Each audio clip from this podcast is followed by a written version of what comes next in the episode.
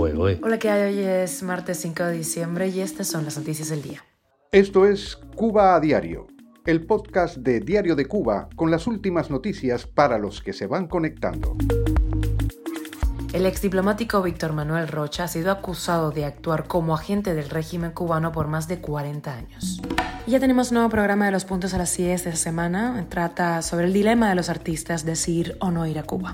Y los jóvenes que aspiren a estudiar periodismo, incluidas las mujeres, tendrán que pasar el servicio militar. Ha muerto en Miami Juanita Castro, la hermana de Fidel y Raúl Castro y opositora del régimen. Esto es Cuba a Diario, el podcast noticioso de Diario de Cuba. Y el ex diplomático estadounidense de origen colombiano Víctor Manuel Rocha, de 73 años, fue acusado formalmente este lunes por la Fiscalía Federal de Estados Unidos por actuar como agente encubierto del régimen cubano durante más de 40 años. Según el fiscal general, eh, Rocha habría protagonizado una de las mayores infiltraciones de un agente extranjero en el gobierno de Estados Unidos y su delito será castigado con toda la fuerza de la ley. Rocha buscó y obtuvo cargos en el gobierno de Estados Unidos que le dieran acceso a información de carácter no público y con capacidad de afectar a la política exterior de Estados Unidos. El propio exfuncionario de origen colombiano habría descrito su trabajo para La Habana como un jonrón con bases llenas. Cuba a diario. Y la cancelación del concierto de Nora Jones reabre el debate sobre el impacto en Cuba de las presentaciones de artistas que residen fuera.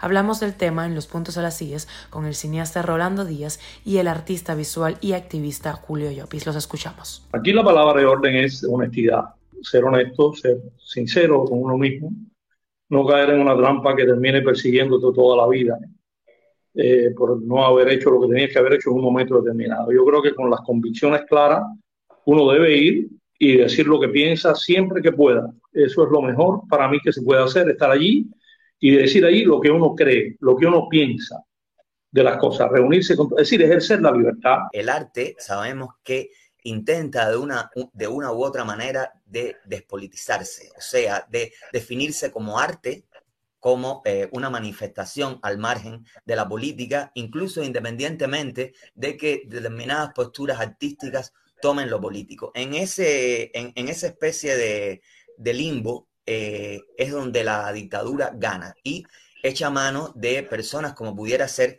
el caso de Nora Eon, que muy seguramente, me, me aventuro a decirlo, no comprende esa realidad. Y parece que una de las ideas de Raúl Castro se hará en realidad. Todo el que aspire a estudiar periodismo en Cuba deberá cumplir un año de servicio militar, chicas y chicos, supuestamente con el objetivo de contribuir a la preparación política del futuro profesional del periodismo. Esa información salió publicada en el medio Cuba en directo y también fue eh, corroborada por personas involucradas en el proceso. 56 padres de alumnos que harían las pruebas de ingreso en La Habana fueron citados para hablar del tema.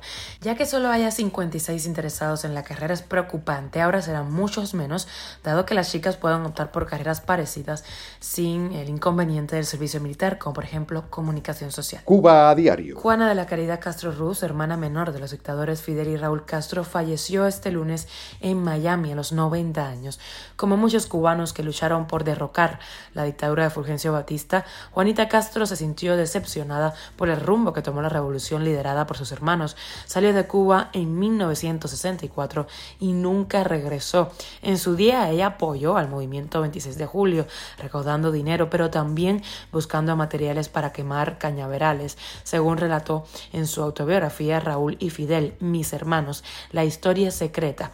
Este libro salió en 2009. La persecución que desataron sus hermanos contra los enemigos políticos del gobierno hizo surgir las primeras diferencias entre los dos hombres y su hermana menor. En 1960, Juanita Castro fue víctima de la expropiación forzosa que emprendió el gobierno revolucionario. Fue despojada de la emisora radio CMK que había comprado el año anterior. Juanita rompió con sus hermanos públicamente en México y se encargó de apoyar a los exiliados desde Miami, desde Estados Unidos. Esto es Cuba a Diario, el podcast noticioso de Diario de Cuba, dirigido por Wendy Lascano y producido por Raiza Fernández. Muchísimas gracias por informarte en Cuba a Diario. Te recuerdo que estamos contigo de lunes a viernes en Spotify, Apple Podcast, Google Podcast, Telegram y también nos puedes seguir en redes sociales. Quien te habla, Wendy Lascano. Te mando un beso enorme.